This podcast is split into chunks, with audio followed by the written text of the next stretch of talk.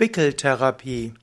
Wickeltherapie ist eine Therapie mit Wickeln. Wickeltherapie kann zur Vorbeugung dienen, zur Wellness, zum Wohlbefühlen, wie auch zur Heilung. In der Kneiptherapie spielt die Wickeltherapie eine wichtige Rolle. Die Wickeltherapie ist auch Teil der Balneologie, also der Bäderheilkunde.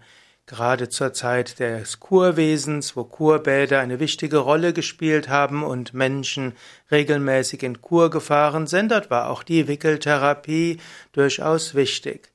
Wickeltherapie ist aber bis heute etwas, was man bewusst oder unbewusst anwenden kann. Es gibt Teilwickel, Ganzwickel und so weiter. Einige einfache Wickel der Wickeltherapie.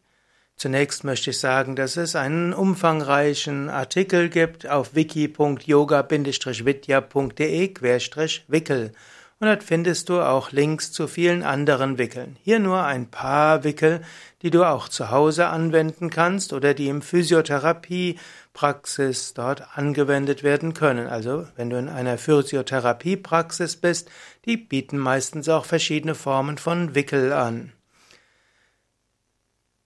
Wadenwickel. Wadenwickel ist da eine, ein Wickel, den man um die Waden herum gibt. Bekannt sind zum Beispiel Wadenwickel, um Fieber zu senken. Wadenwickel haben sich in einigen Studien als genauso effektiv für die Fiebersenkung erwiesen wie ein Paracetamol, ein Aspirin oder auch ein Ibuprofen und gehen dabei nicht auf Magen, Darm oder auch die Leber. Die, man nimmt einen Wickel um die Waden und da gibt es zwei verschiedene. Das eine sind die lauwarmen, ein lauwarmer Wickel um die Waden und dieser lauwarme Wickel wirkt dann temperatursenkend über die Verdunstungskälte. Oder man macht kalte Wickel, die kann man auch öfters wechseln und das hilft auch, dass die Temperatur im Körper gekühlt wird. Warme Wickel. Angenommen, jemandem ist es sehr kalt, dann kann er sich natürlich auch warm einwickeln. Und dieses warme Einwickeln hm, ist dann natürlich zum Beispiel ein Ganzkörperwickel und kann man vorübergehend machen, um die Temperatur zu erhöhen. Lehmwickel. Lehmwickel, auch Lehmpackung genannt, ist die Anwendung von Heilerde zusammen mit Wickel. Man kann zum Beispiel eine eine Lehmpaste oder Paste mit Heilerde oder auch mit Moor nehmen und diese dann um auf ein Gelenk geben, zum Beispiel Kniegelenk, Fußgelenk, Handgelenk, Ellbogengelenk und darum gibt man dann ein Tuch und darum wickelt man dann zum Beispiel eine elastische Binde. Diese Art von Wickel, die auch eine Packung ist, hilft den Gelenken zu heilen. Man kann das entweder als kalten Wickel machen oder auch als warmer oder sogar heißer Wickel, je nachdem, was hilft. Bei manchen Erkrankungen der Gelenke sind Wärmeanwendungen gut, bei manchen sind Kälteanwendungen gut. Ja, dann gibt es auch noch Kopfwickel, die zum Beispiel gut sein können gegen Kopfschmerzen. Es gibt Bauchwickel, die zum Beispiel gut sein können gegen Probleme im Magen- und Darmtrakt. Und so gibt es noch eine Reihe von anderen Wickeln. Ne? Sebastian Kneip übrigens hat gesagt, dass Wickel Schlackenstoffe lösen, sie ausleiten und sie aufnehmen.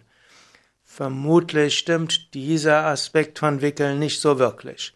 Aber was stimmt ist, Wickel entziehen Hitze oder sie führen Wärme zu.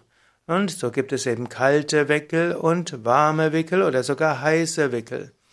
Und äh, je nach Ausdehnung des Wickels kann bei einem warmen Wickel die Kerntemperatur um bis zu 1 Grad steigen und umgekehrt kann sich auch die Kerntemperatur des Körpers um 1 bis 1,5 Grad senken.